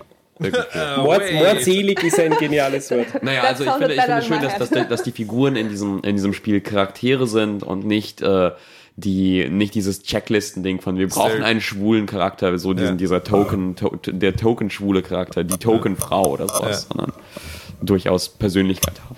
Das finde ich schön. Ja, es gab bei mir noch eine zweite Szene, die ich, äh, also wo man, glaube ich, also das ist dann wirklich persönlicher Geschmack, ähm, aber ich möchte es dem Spiel dennoch vorwerfen, denn so bin ich. Und zwar gibt es später die. Schnauze. Äh, es gibt später diese, diese Szene, wo, äh, wo die kleine Ellie gefangen wird, ähm, und zwar von einem Typen, der eine Gesellschaft anleitet, die Leute essen und der sie dann quasi als, ihr, als sein persönliches, ja, also also so ganz genau aus der Cutscene äh, hat man dann nicht Details ersehen können, äh, aber so irgendwie so als, also der sozusagen eine Machtfantasie an ihr auslebt. Und diese beiden Sachen sind halt so original aus Walking Dead geklaut. Also, also stellenweise wirklich so, also wenn man, ich weiß nicht, wie die Serie ist, aber wenn man das Comic gelesen hat, hat man da die, die Panels gesehen. So krass war das geklaut. Und möglicherweise ist es alles nur Zufall und ganz zufälligerweise hat Naughty Dog, also, und das ist überhaupt erschienen, bevor das Comic rauskam wahrscheinlich, und das ist alles eine Verschwörungstheorie, die ich habe, aber das hat mich schon extrem gestört. Aber das, Das, ist hat mich auch irritiert, ja. Ich wollte nur kurz sagen, das ist ja sowieso ein bisschen ein Problem, dass man ja schon Apokalypsen müde ist inzwischen. Also was in den letzten Jahren an Zombie und sonstigen Apokalypsen auf uns, vielleicht sagt das ja was aus über unsere Gesellschaft als Ganzes, möglicherweise, aber es, es jagt ja eine Apokalypse die nächste. Also jetzt in der, in der Populärkultur. Also ich kann jetzt nicht mehr, mehr nacherzählen eigentlich, die wievielte mehr oder weniger Zombie-Apokalypse im Spiel das jetzt eigentlich war. Also Ja, wenn man so aber- kurz nachdenkt, es sind mindestens Dutzende gewesen in Ja, den das, letzten das, zwei, fand, drei das, Jahren. das fand ich aber nicht so schlimm. Also, weil, äh, also auch wenn das ein gelerntes Setting ist, fand ich das trotzdem nicht uninteressant. Ähm, und und gerade der Fokus auf der, auf der sozusagen schützenswerten Person, die die Heilung in sich trägt, das ist natürlich auch fast schon ein Klischee, aber es hat trotzdem funktioniert. Und ich bin aber sozusagen da so rausgebrochen, weil es hat so ein, ja, also so wirklich, äh, es ist dieses Gefühl, du stellst fest, deine Lieblingsband hat den Lieblingssong, den du hast, von jemand anders geklaut. Also äh, der, die Figur, die, die Menschenesser-Leute. Was ich daran interessant fand, war, dass äh, Walking Dead, also bei Walking Dead gibt es, ich nehme an, du meinst den Governor. Ähm, Also das ist, das ist eine Vermischung aus zwei Walking Ja, ja, Dead ja, Sachen. genau. Es gibt, es gibt, es gibt eine Walking. Dead Sache, da sind Kannibalen auf der Ja. Farm. Es gibt eine andere Walking Dead Sache, Ja. wo der Governor sozusagen so eine Gruppe Leute um sich äh, geschart hat und äh, ein kleines Mädchen, also A, sozusagen seine kleine Zombie-Tochter hält und B, äh, sozusagen Machtfantasien ich auslebt. habe die Zombie-Tochter vergessen. Ja. Das war übrigens, das, das ist übrigens auch der Moment, wo ich The Walking Dead voll doof fand, weil, weil, weil es dann plötzlich so ein Comic wurde. Egal. Ähm, was, ich, was ich interessant fand den, an der ganzen Kannibalen-Geschichte war, äh, erstens, der Kannibalenanführer ist Nolan North, der, äh, der Sprecher von, von ähm, hier Uncharted Nathan, Nathan Drake, was lustig ist. Ähm, vor allem, weil er, weil er irgendwann einen Satz sagt mit You, you don't know me at all und so. Und das ist so, ja, okay, ja, wir haben dir voll, das ist süß, okay. Ähm, das andere ist, das andere ist, dass dieses, ähm, dass dieses Reveal von wegen, äh, sie essen Menschen, oh mein Gott, das ist überhaupt nicht als schockierendes irgendwas gehandelt wird, sondern mehr so, so ein, ja, natürlich. Also das kann, das ist vielleicht, weil wir so gewohnt sind, so Postapokalypsen-Geschichten zu sehen, wo natürlich irgendwo Kannibalen auftauchen, die dich aufessen möchten. Aber andererseits äh, war das auch irgendwo in den Charakteren gespiegelt. Also es war nicht, dass, dass Ellie und Joel irgendwie total schockiert waren, so, oh mein Gott, was? Sondern so, ugh, oh nein. Ja. So Leute, oh, nee, nicht schon wieder oder sowas. Also, das, aber, und, und dann ging es ja gar nicht darum, dass sie Menschen essen, sondern ei- eigentlich wieder nur, dass sie beide umbringen wollen. Mal wieder. Wie alle anderen im Spiel. Jetzt hier, äh, die, De vor allen Dingen Dennis und Mina, die ihr das Spiel total toll fandet. Was waren denn so Momente in der Geschichte, wo ihr gedacht habt, yes, dafür spiele ich dieses Spiel? Mina, hattest du so einen Moment überhaupt? Äh, da ich hatte viele Momente. Also warte, lass mich überlegen. Ähm, also ich, das, was wir auch gerade äh, beschrieben haben, das hat mich halt auch an, an das Spiel von The Walking Dead erinnert, also wirklich an diese Farm-Szene. Ähm, ich, hat mich auch in dem Spiel von The Last of Us ein bisschen irritiert, war aber natürlich, äh, finde ich, ganz wichtig für, die, ähm, für das Verhältnis von Joel und Ellie. Weil, also für die Leute, die es jetzt hören und trotzdem noch nicht gespielt haben, Joel ist ja dann verletzt. Also der ist ja irgendwie, das hat mich auch so ein bisschen gestört, dass er irgendwie da so eine Metallstange durch den Bauch bekommen hat und durch irgendwie einmal Penicillin äh, er heilt das irgendwie alles wieder. Naja, okay. Videogames! Und ähm, na, er ist halt krank und irgendwie fiebrig und sie trifft, also sie, am Anfang spielt man ja Ellie und muss so ein, so ein Reh jagen, was irgendwie nicht sterben will, obwohl man es tausendmal beschießt, ähm, mit Pfeil und Bogen und ähm, dann trifft man halt diesen Kannibalenanführer und äh, tauscht dann erst das gegen die Medizin und dann sind sie aber hinter ihr her und so weiter und so fort. Und sie muss sich ja dem alleine stellen und am Ende kommt aber dann natürlich doch noch Joel, der inzwischen wieder genesen ist. Ähm, und äh, der ja, in letzter Sekunde, also sie tötet den Anführer alleine und er, äh, und das ist aber dann der Moment, wo, wo er sie dann aufhängt und äh, dann auch sie so anspricht wie die Tochter, ne? also mit Babygirl und sie in den Arm nimmt und ich glaube, das ist dann auch so der Moment, wo bei ihm dann so die, der Vaterinstinkt irgendwie einsetzt. Und ähm, ich, ich weiß, ihr habt jetzt die Gewalt schon öfter angesprochen, aber ich muss sagen, dass das für mich diese Yes-Szenen waren. Auch gerade dann so gegen Ende, wenn, wenn Joel einfach, also der hat halt einfach keine Zeit für den ganzen Scheiß. Wenn irgendwie einer die Antwort nicht gibt, dann kriegt er halt einen Kugel den Bauch oder zwei oder drei. Ähm, oder das Knie ausgekugelt. Und ähm, ich weiß nicht, da hat mein äh, kleiner innerer Sadist dann schon so ein bisschen so, yeah, mach sie fertig, es geht um Eddie. okay. es geht, ja, ich meine, aber das ist doch irgendwie so, es geht um, also für ihn ist das ja dann so wie die Tochter, es geht um die Tochter und äh, ja, er sagt ja noch immer so, I ain't got time for this. und schießt ihm da irgendwie mehrfach in den Bauch und so. Und denke ich so, ja, genau. und äh, also auch allgemein, wenn, wenn, man, äh, wenn man Ellie spielt, da gegen diese Kannibalen und ähm, man da rumläuft und irgendwie mit Pfeil und Bogen auf die Leute schießt und die sterben und sie immer so, ah ja, yeah, take this motherfucker. Und ähm, das ist schon also ganz amüsant. Und ansonsten von den ähm, von Szenen, die ich äh, wirklich beeindruckend fand, das Ende, aber da kommen wir sicherlich nachher noch zu. Und einfach auch die, diese, diese kleinen Momente zwischen Joel und Ellie, auch wo sie da stehen und die Giraffen sehen oder so. Mhm. Ähm, oder, keine Ahnung, wenn er da rumläuft bei Tommy an diesem Damm, wo der Bruder wie sie diesen sicheren Hafen gebaut hat mit dem ähm, elektrischen Zaun und diesem Elektrizitätswerk und so. Und er läuft da rum und sieht dann einen Hund und streichelt den Hund. Also diese vermeintlichen Normalitäts- Dinge, die so ein bisschen diese Illusion von, es gibt ein normales Leben in der Apokalypse, ähm, die fand ich eigentlich ganz schön und die haben mich eigentlich mit am meisten auch gefreut. Okay. Das sind alles Momente, wo nicht das Gameplay stattgefunden hat. Ja, ich habe auch nie gesagt, dass ich das ja. Spiel wegen des Gameplays mochte. Das stimmt, ja. Jetzt hat Minna die, die Giraffe ja, warte, warte, warte, mal, also äh, Rainer, was du ja gerade sagst, das müsste ja eigentlich darauf hinweisen, dass du, sagen, der du nur das Video gesehen hast, den besten Teil des Spiels gesehen hast. Wie, was hältst du denn so im Nachhinein von dieser Geschichte? Ähm, ja, ich finde es schade, dass es eigentlich ähm, dass eines der wahrscheinlich erfolgreichsten Studios im interaktiven Medium Games ähm, hauptsächlich damit irgendwie seine Lorbeeren einheimst, dass es einen, einen Film macht, bei dem er halt in den langweiligen Zwischensequenzen selbst ein paar Knöpfe drücken muss. Das ist vielleicht die ganz, ganz, ganz, ganz, ganz harte Definition. Ja, aber, aber, es haben durchaus andere Kritiker auch so gesehen. Also äh, Dan Whitehead hat zum Beispiel gesagt, ähm, The Last of Us doesn't need to be a game to work. Hm. Und ich glaube, das, das ist schade eigentlich, weil ich meine, es wäre doch super, wenn ein Spiel wenn es, wenn es möglich wäre, tatsächlich interaktives Werk so zu gestalten, dass es diese selben Sachen auslöst und man selbst was entscheiden kann, weil man kann an den ganzen, man muss es nicht Walking Dead, wo man halt die Entscheidungen trifft. Okay, das akzeptiere ich, es gibt halt diese Spiele und diese Spiele, aber trotzdem, also ich habe schon gefunden, ich habe eben das Video gesehen der zweiten Hälfte Vielleicht habe ich mir das Beste irgendwie rausgepickt. Ich wollte gerade sagen, du hast ja vorhin gerade noch gesagt, eigentlich plant jetzt schon, das nochmal zu spielen, aber so ganz sicher Ja, eben schon, weil ich ein bisschen das schlechte Gewissen habe, dass ich natürlich dem Unrecht tue in gewisser Weise. Naja, wahrscheinlich. Also, sorry, äh, was, was ich halt, also ich verstehe diesen, diesen, diesen Vorwurf daran, so, naja, das, das Tollste daran sind diese, sind diese Momente, die nichts damit zu tun haben, dass man um Gegner herumschleicht und äh, mit, äh, mit Ziegelstein jemandem das Gehirn aus dem Kopf schlägt. Ähm, aber, aber trotzdem glaube ich, dass diese, dass die Interaktivität davon irgendwie ein großer Teil ist vom Spiel.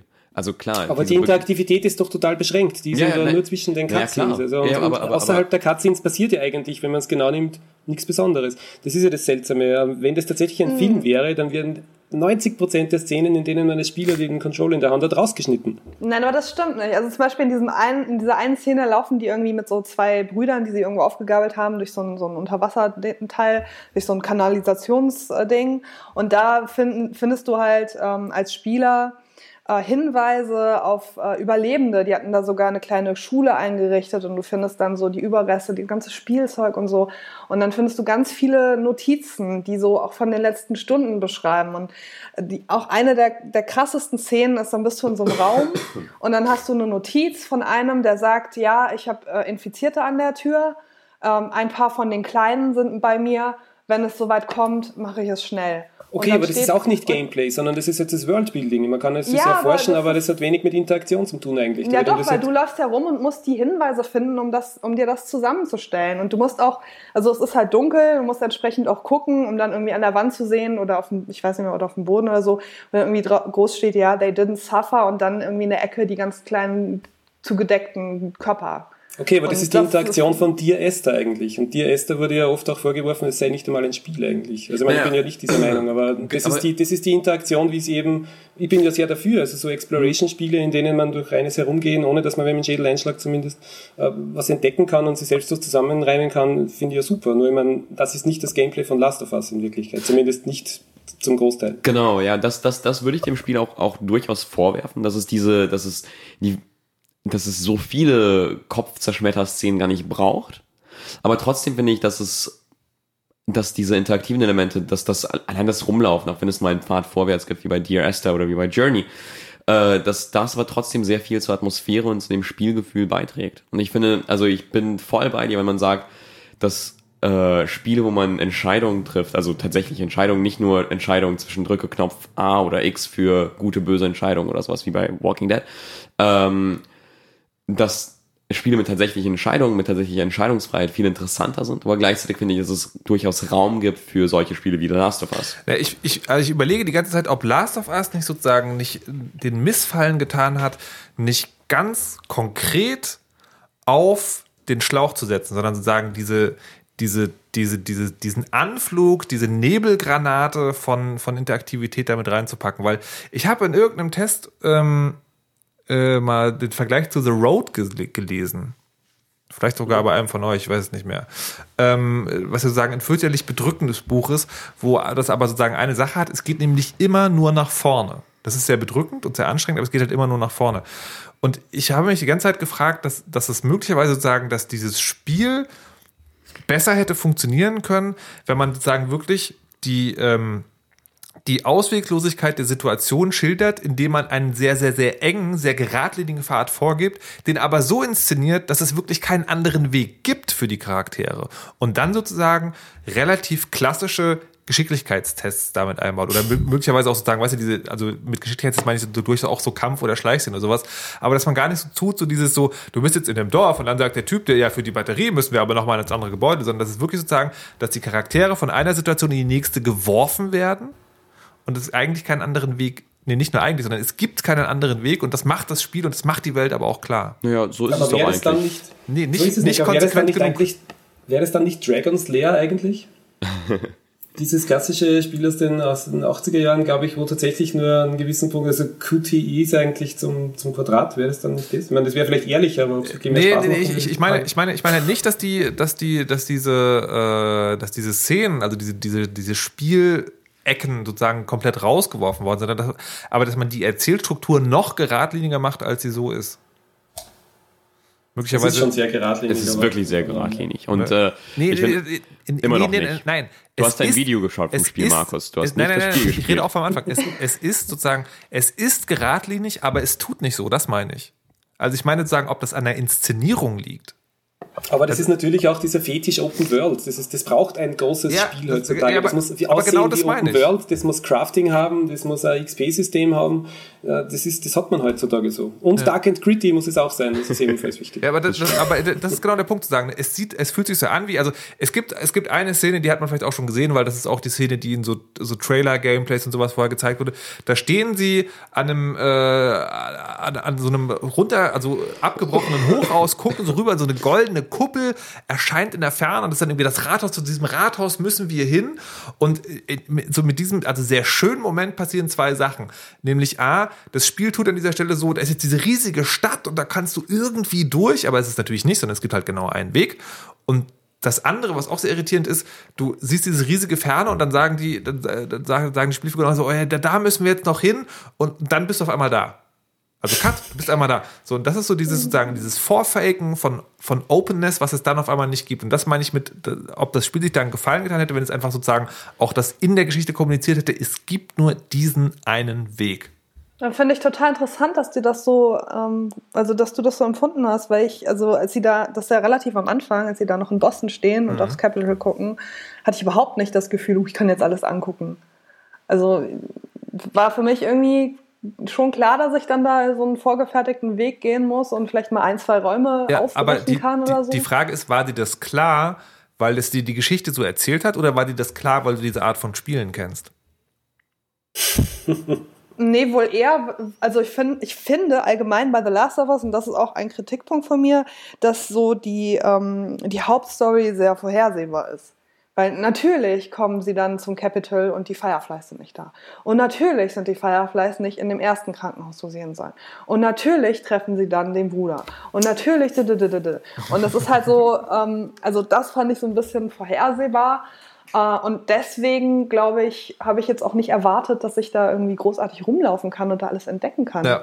Aber das, ist Also- sagen, das, das, das unterstreicht halt sagen genau den Punkt. Man erwartet es halt nicht. Man rechnet halt damit. Aber, aber das ist ja das Ding, ich meine, The Princess is in another castle, also das ist ja deswegen alles so, damit da ein 17 Stunden langes Spiel rauskommt. Ich meine, das, das ist ja meiner, ist ein bisschen ein Kritikpunkt von mir, dass man dem Spiel ja an und für sich da vielleicht durchaus vorwerfen muss, dass es halt nach total vielen Spielkonventionen sich richtet und aber so tut, als wäre es nicht so. Oder es vortäuschen will, als wäre es nicht so. Es ist ein Cover-Shooter, deswegen erschießt man da in dem Spiel 250 oder tötet 250 Gegner. Ja, nicht, weil es sozusagen, nicht, weil es in der Geschichte unbedingt einen Sinn macht.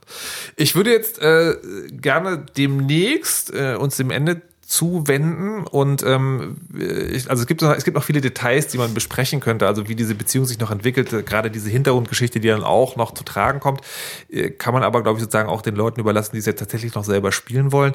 Ich würde auch gerne über das Ende sprechen, weil ähm, das Ende bietet sich auch sehr klassisch an, also auf eine Art und Weise, wo man denkt, aha, jetzt wird also die gelernt ist folgendes. Und zwar gibt es am Ende die Szene, dass die, äh, die Ellie, die ja diese Heilung in sich trägt, dass halt klar wird, die, ähm, die, wenn, sie- wenn sie diese Operation machen, dann muss Ellie dafür sterben. Also irgendwie die Pilze müssen aus dem Kopf raus und dann ist halt die Ellie tot. Und der Charakter lässt das nicht zu, also der Joel lässt das nicht zu. Und dann gibt es später nochmal eine Szene, wo, äh, wo Ellie, wo halt klar ist, also Ellie hätte sich tatsächlich geopfert, aber Joel hat, sich das, hat das nicht zugelassen. Und wo Ellie Joel fragt, äh, also genau, oh Gott, man muss das ein bisschen ausführlich erklären. Joel sagt Ellie, na ja, nee, die haben auch ganz viele andere gefunden, die immun sind und das gibt sowieso keine Heilung und deswegen haben sie uns entlassen und pff, alles gut. Und äh, Ellie riecht den Braten irgendwie und sagt dann so, ja, schwörst du mir, dass es wirklich so war? Und er sagt dann ohne zu zögern, ja, war so. Und dann sozusagen ist die Geschichte zu Ende. Und was man eigentlich erwarten würde in so einer Art von Videospiel, ist, dass man am Ende dann sozusagen die an diesen zwei Punkten, also dieses lässt Joel den die Opferung zu und belügt Joel diese Frau, dass man da Auswahl treffen kann. Also dass man sagen kann, so ja, er opfert, nein, er opfert nicht und ja, er lügt, nein, er lügt nicht. Das passiert aber nicht, sondern es gibt ein vorgeschriebenes Ende. Ja, weil sonst kannst du ja keinen Nachfolgeteil machen. Oh Gott, bitte nicht. Okay, Es- das es- ist ein mechanistisches Argument. es, äh, es, es gibt tatsächlich, äh, es gibt tatsächlich äh, Spiele, wo das, wo, wo war denn das? Ich habe neulich, es gab auch neulich ein Spiel, da gibt es zwei große Enden und das Spiel fängt dann an mit, ja, übrigens ist das andere Ende passiert. Bei Legacy of Kane war das zum Beispiel so. Und bei Legacy of Kane am Schluss äh, kann man sich entscheiden, ob man die Welt zerstören will oder nicht und seine eigene Haut retten. Und äh, im zweiten Teil war es dann so, dass es geheißen hat, okay, man hat seine eigene Haut gerettet. Bei Also, Metro. Diese Entscheidung Metro, stimmt. Bei Metro war das so. Ja. Mhm, Genau. Blutraucher. Ja. Ja. Äh, ja, ähm, äh, nee, ich, äh, ich hoffe, also was, was man, was es, was es auch noch gibt, ist, äh, alle Enden sind passiert. Wie bei Deus Ex und Deus Ex Ja. 2. Deus Ex gibt ja am Ende die ähm, Möglichkeit, verschiedene Apokalypsen herbeizuführen. So von wegen, du zerstörst die gesamte Technik, du wirst Gott oder du stürzt äh, oder du regierst die Welt an Seiten der Weltbeherrscher und dann am Ende des Spiels ist es so, naja, die Te- Technologie, am, Ende, äh, am Anfang des zweiten Spiels ist es dann so, naja, die Technologie wurde zerstört für eine Weile, es gibt diese Gottherrscher und es gibt auch diesen Supercomputer. Alles ist passiert. Nee, also ich glaube, ich glaube, äh, da- dass es wegen einem Ende keine Wahl gab. Ich weiß nicht. Nee, nee, nee, wie fandet ihr das Ende? Also wie, wie habt ihr das erlebt? Hat das nochmal mit euch gemacht? War das sozusagen eine Wiederholung dieses ergreifenden Moments vom Anfang? Oder? ich fand das ganz, äh, ganz wundervoll. Ich fand das Ende sehr, ähm, sehr schön. Vor allem äh, fand ich es sehr interessant gemacht, dass es nicht ein großes Ende mit Explosionen und so weiter und so fort war, sondern eher ein ganz stilles, ganz ruhiges Ende, wo es einfach nur noch klar gemacht wird, dass es um Joel geht, der in Ellie irgendwie so eine Tochter wiedergefunden hat und sie ihm nicht mehr hergeben will, obwohl es vielleicht für die Menschheit wichtig sein könnte. Und ähm, ich finde, das wird da in dieser Szene irgendwie hervorragend kommuniziert. Was ich auch schön fand, war, ähm, dass Ellie dann äh, von ihrer Freundin erzählt, die gestorben ist. Ähm, und zwar geht es darum, dass sie eine Freundin hatte und die wurde aber auch von diesem Virus befallen und ist dann gestorben, während Ellie nicht gestorben ist. Und das Ganze hat für mich dann nochmal diese Charaktere in einem ganz anderen Licht erscheinen lassen, weil man denkt die ganze Zeit, oder ich dachte die ganze Zeit, naja gut, Ellie ist halt in dieser Apokalypse aufgewachsen, der macht das nichts, die kennen das, was auch immer, die kommen damit klar. Und dann erfährt man, naja, genauso wie Joel eben seine Tochter verloren hat, hat sie ihre beste Freundin verloren. Und es ist so, das sind zwei Charaktere, die Angst haben, neuen Leuten zu trauen, weil sie Verlust erfahren haben. Und das hat natürlich nichts mit dem Gameplay zu tun, aber es ist eine schöne, schöne Art, Charakter, zu- Charakter zu zeichnen. Mina, wie fandst du's? Also ich ähm, war echt überrascht, weil ich dachte, also so eigentlich von, von Spielen ist man es ja auch oft gewöhnt, so, ja, du musst die Welt retten und du musst die große heroische Entscheidung treffen. Und ähm, ich fand das jetzt eigentlich ganz schön, weil das so eine total menschliche, egoistische Entscheidung war. Also er rettet ja Ellie, weil sie für ihn die Tochter ist. Und ihm ist es dann scheißegal, ob die Welt gerettet ist oder nicht, weil sie ist seine Welt. Und er rettet sie. Und alles andere ist egal. Und das fand ich einfach so, das hat man irgendwie nicht so oft. Und das fand ich ganz schön. Und auch ähm, das Gespräch mit Ellie, äh, also ihre letzten Worte sind ja dann okay. Also auf die Frage, er sagt ja dann I swear und sie sagt okay. Und also von ihrer Mimik her und auch das, das, ähm, also das Voice Acting, das, das finde ich perfekt. Also genau dieses so halb zögerlich, halb, aber okay, ich weiß, dass du mich gerade verarschst, aber es ist okay. Und ähm, das, also ich fand das sehr schön und ich muss sagen, ich bin auch irgendwie, also ich hab, seit ich es jetzt zu Ende gespielt habe, bin ich immer noch so ein bisschen darüber am Grübeln und ähm, mit dem Wissen um das Ende habe ich auch echt Lust, es nochmal zu spielen, weil ich glaube auch, dass es gegen die äh, Charakterentwicklung gegangen wäre, wenn er sie einfach hätte sterben lassen. Also für Ellie wäre es halt konsequent gewesen, aber auf der anderen Seite ist sie halt auch noch das Kind und auch so in der Pubertät und ja auch in dem ganzen Spiel so ein Hin und Her gerissen zwischen Erwachsenwerden und ich, ich will die selber umbringen und gleichzeitig aber auch noch ganz schutzbedürftig und so und freut sich eigentlich, dass da jemand für sie da ist und äh, ist total baff, wenn sie Giraffen sieht und so. Und ähm, also da fand ich wirklich diese, diese menschliche Komponente in dem Ende total schön und auch mal wirklich abwechslungsreich. Was ich, was ich, ich finde es halt sozusagen den endgültigen Beweis dafür, dass das nicht als Spiel gebraucht hätte, sondern dass halt super, dass es halt ein super Film ist. Weil natürlich kann man sagen, ja, diese Entwicklung ist konsequent und die braucht es auch, um die Geschichte, die die Macher erzählen wollen, konsequent zum Ende zu führen. Aber das ist sozusagen der letzte Punkt, wo die Macher auch ganz, ganz nachdrücklich klar machen, wir wollen nicht, dass du die Geschichte beeinflusst. Hm. Wie fandst du das, Rainer? So, wenn du Also ich finde find den. Schluss auch fantastisch eigentlich. Also mir hat das extrem beeindruckt auch, dass tatsächlich da ähm, wird schon Mut bewiesen, meiner Meinung nach, mit so einem, mit so einem Ende. Also da tatsächlich ähm, diese harte Entscheidung da ans Ende zu stellen. Nur was ich, wo ich gern da Mina und Dennis fragen wollte, weil das sind ja die zwei, die es durchgespielt haben. Ich habe irgendeine Interpretation gelesen äh, zu dem Thema und mir hat sich das nicht erschlossen aus dem Anschauen von, dem, äh, von, von den Cutscenes. Äh, dass man als Spieler zur Erkenntnis gelangen könnte oder würde, dass Joel eigentlich ja ein klassischer, oder nicht ein klassischer, aber zumindest ein Bösewicht eigentlich wäre. Also dass man eigentlich als Spieler da mehr oder weniger eine Person steuert, die ja so nicht nur gewalttätig und ein Massenmörder ist, das ist eh bei jedem Spiel in in Wirklichkeit so, sondern auch die also tatsächlich da aus egoistischen Motiven mehr oder weniger die Menschheit dem Untergang weiht. Also es ist vielleicht ein bisschen weit hergeholt, weil aus den, aus den Cutscenes habe ich das jetzt irgendwie nicht heraus, äh, herausfiltern können. Man kann das jetzt vielleicht durch Interpretation sich nachher so erklären. Äh, Gibt es im Spiel irgendwie in den äh, interaktiven Szenen irgendwie Hinweise drauf, wo das irgendwie eher thematisiert wird, dass der Spieler unter Umständen da eine, eine zwielichtige Rolle spielt? Naja, es gibt nur, es gibt eigentlich nur Hinweise auf äh, Joels Vergangenheit, eben auf das, was äh, zwischen dem Verlust von seiner, seiner Tochter und dem 20 Jahre später passiert ist. Und das ist eigentlich nur, dass, dass Joel die ganze Zeit ein, äh, ein Räuber war. Also Okay, ein, aber dass die Handlung des. Spielers, Ja, und, also die der ähm, Spieler setzt, dass die irgendwie in anderem Licht betrachtet eigentlich sehr fragwürdig wären, also das kommt im Spiel nicht vor dann. Nö, also ich finde, ich finde Okay. nicht, dass man, dass man den, finde auch nicht, dass man ihn irgendwie als Bösewicht wahrnehmen kann. Eher eben als dieses, als dieses Produkt seiner, seiner Zeit, als, ich weiß nicht, äh, als, als Mensch, der tut, was wer tun muss, um zu überleben. Und das ist übrigens auch etwas, was ich, äh, was ich an diesem Spiel interessant finde. Ähm, dieses ganze Fehlen von Wahlmöglichkeit, die Linearität davon. Äh, ich finde, das passt sehr gut aufs Spiel selber, auf das, was man im Spiel tut, und nämlich eben eine, durch eine lineare Welt laufen und immer wieder gegen Gegner kämpfen. Weil meiner Meinung nach geht es in diesem Spiel um Menschen, die glauben, dass sie das, also dass sie tun, was sie tun, weil sie glauben, dass es keine andere Wahl gibt. Gamer. Gamer, genau. naja, ähm, das ist eben, da, da, das kommt zum Beispiel vor bei diesen, bei diesen äh, Kannibalen, die man trifft. Also das, was der Kannibalenanführer beteuert, ist ja, er tut das, was er tut. Äh, er, er lässt seine Leute, andere Leute jagen und aufessen, weil der Winter war sehr hart und anders könnten sie nicht überleben. Deswegen ist das die einzige Wahl, die sie übrig hatten.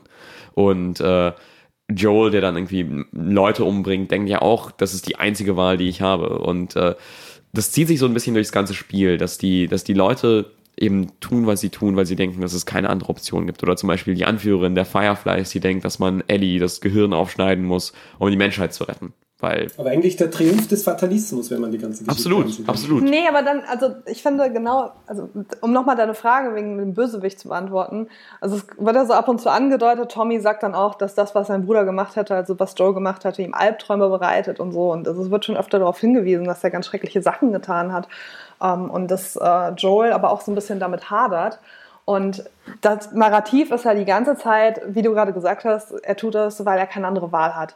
Aber im Endeffekt, dadurch, dass er sich dann dafür entscheidet, nicht die Welt zu retten, sondern einfach Ellie zu retten, ist das ja genau da, wo er irgendwie weich wird und sagt, nein, ich habe wohl eine Wahl. Und zwar die Wahl ist, dass ich mich jetzt für meinen Tochterersatz oder Ellie entscheide. Und ähm, man merkt es auch, finde ich, dann in den letzten Minuten, ähm, wie er dann auch so ein bisschen weicher wird. Die Stimme ist anders und er macht Pläne. Pläne, die, also er hat vorher, dem ganzen Spiel macht er nicht ein einziges Mal irgendwie einen Plan oder redet darüber irgendwie, er lebt nur in der Gegenwart und natürlich zum großen Teil in der Vergangenheit.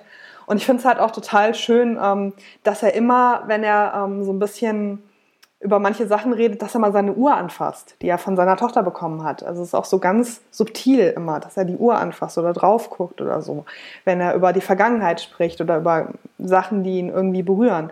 Und am Ende ist das dann eben genau die Umkehrung davon. Es, es muss eben nicht das getan werden, weil man keine Wahl hat, sondern man hat eben wohl eine Wahl. Naja, oder man sagt, er ist halt einfach zu feige und will sich diesem Verlust nicht noch einmal aussetzen und opfert dafür Ach auch ja, mal die ganze. Welt. nee, aber Das, ja, aber das ist ja auch menschlich. Natürlich ist er feige und natürlich ist er egoistisch. Klar.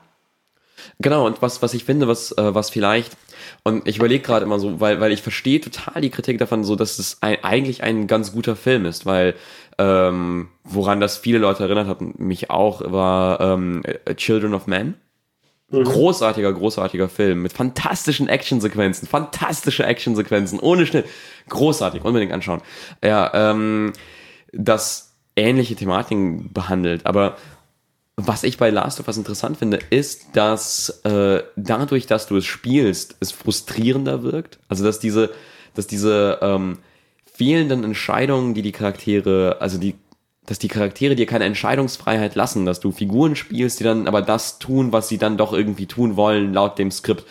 Ähm, dass das frustrierend ist, aber das soll auch irgendwie frustrierend wirken. Und deswegen finde ich, dass es okay ist, dass es ein Spiel ist und kein Film, der ja eher dieses dieses, äh, der eben nicht diesen Interaktivitätsanspruch hat überhaupt. Macht das Sinn? Ich weiß es nicht. Das weiß ich mal nicht. Aber sagen, äh, Fakt ist, es gibt dieses Spiel und wir kommen jetzt Da, zur auf jeden Fall. Auswertungsrunde. Ja, es gibt dieses Spiel und es hat möglicherweise eine Berechtigung. Das ist das, was ich sagen wollte. Oh Gott, es ist schon spät. Wir kommen jetzt zur äh, angespielt, angespoilt äh, Aus Auswertungsrunde. Die funktioniert so. Ich erkläre es nochmal für alle neuen Hörer und Mina, die noch gar nicht da war. Es gibt hier keine Prozentzahlen, es gibt keine, keine Punkte, sondern äh, wir gehen davon aus, dass Videospieler früher oder später sich sowieso jedes Spiel kaufen werden. Und die Frage ist, zu welchem Preis? Also wie viel Kohle haltet ihr gerechtfertigt für Last of Us auszugeben? Herr Kogel, Sie sind schon trainiert und fingern Ja. außerdem schon wieder in Ihrer PlayStation Vita herum.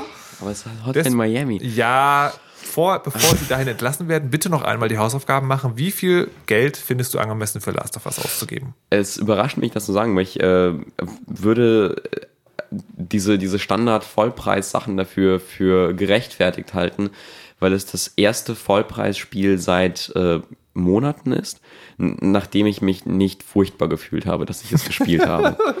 Okay, also 60 Euro. Ja. Okay. Rainer, wie siehst du es? Puh, ist schwer zu sagen. Also ich würde auf jeden Fall 10 Euro für den Film ausgeben. 10 Euro für den Film. Fürs Wow. Spiel, also fürs Spiel selbst, ich bin mir nicht ganz sicher. Also ich würde am liebsten hätte ich das Spiel in der ein Drittel der Länge ohne Leerlauf äh, und dann würde ich dafür locker 20 Euro zahlen. Okay, das wäre tatsächlich auch das, was ich so ange angeteilt hätte, so 24,99 so äh, hätte ich teuer gefunden, 19,99 wäre genauso wo ich sage, ja, das ist ganz okay, da ärgert man sich auch nicht, dass das Gameplay so scheiße ist und kann sich die Geschichte schon mal antun. Mina, du hast jetzt die Collectors Edition gekauft, ähm, aber einfach sozusagen nur fürs normale Spiel, wie viel hältst du für gerechtfertigt? Ich finde tatsächlich auch, dass die 60 Euro schon gerechtfertigt sind, was für mich schon was heißen will, weil ich eigentlich diese Preise also sehr überteuert finde für Spiele, die man heutzutage ausgeben muss. Ähm, aber bei The Last of Us, ähm, also weil es mich auch wirklich lange noch beschäftigt hat, würde ich schon sagen. Und weil ich auch, glaube, Lust habe, es ein paar Mal noch durchzuspielen, sind 60 Oh. Euro, glaube ich, gut. Okay, äh, ich, eigentlich schließt sich ja die Frage an, was spielt ihr dann als nächstes, so zum ganz großen Abschluss. Aber Mina, wirst du jetzt sagen, den Rest des Jahres Last of Us spielen oder kommt da noch mehr? Nee, nee. Ich, äh, ich habe gerade, nachdem jetzt äh, die Ankündigung für Dragon Age Inquisition war, habe ich nochmal Dragon Age Origins angefangen. Ähm, und ich werde mir auf jeden Fall bei The Last of Us nochmal den Multiplayer geben, weil den habe ich mir noch gar nicht angeguckt. Der ist, glaube ich, auch total Und- egal. Ja, das ist ja, also manche sind ja total begeistert davon, andere so, äh, egal. Aber ich will mir auf jeden Fall mal angucken. Und ähm, dann habe ich auch noch äh, die ersten beiden Bioshock-Teile hier stehen, die ich noch nicht gespielt habe. Na, das kann ja heiter werden. Das ist also, da ist noch einiges zu tun. Herr Kogel, Sie spielen auf der PlayStation Vita Hotline Miami. Wird sonst noch etwas passieren in nächster Zeit? Nee. Gut. Herr Siegel, haben Sie etwas vor? Ja, ich werde XCOM weiterspielen ein bisschen, weil das erzählt mir laufend Geschichten, die kein Autor geschrieben hat und die sich durch die Systeme ergeben und nicht durch das, was in Hollywood letztes Jahr in war. Nerd. Äh, XCOM, auf einem Touchscreen oder auf dem Rechner? Ja, genau, ich habe mir es jetzt zugelegt fürs, fürs iPad. Funktioniert super eigentlich. Ah ja, ich habe es fürs iPad Mini, unterstütze es immer ab, deswegen spiele ich es nicht, was ich sehr schade finde. Ja, ist schade. Ähm, äh, und ich werde als nächstes Magic 2014 spielen, das ich mir fürs iPad geholt habe. Mal gucken, wie lange ich das durchhalte. Meine Damen und Herren, ich danke recht herzlich fürs Dabeisein. Äh, Mina, ich hoffe, du hast dich wohlgefühlt hier zum ersten Mal. Vielleicht Dank. äh, ergibt sich das ja nochmal. Herr Kogel auch, steht ein gern gesehener Gast. Vielen Dank. Und auch Herr Siegel, ich danke recht herzlich für das aus Gerne. der Ferne Zuschalten. So, liebe Kinder, ihr habt den Podcast gehört, ihr wisst, wo ihr ihn findet. Kommentiert reichhaltig, schreibt dazu, was ihr davon haltet und äh, wenn ihr mögt, klickt auch die diversen Like, Flatter und was es auch immer noch für Buttons da gibt. Mein Name ist Markus Richter und ich bin raus.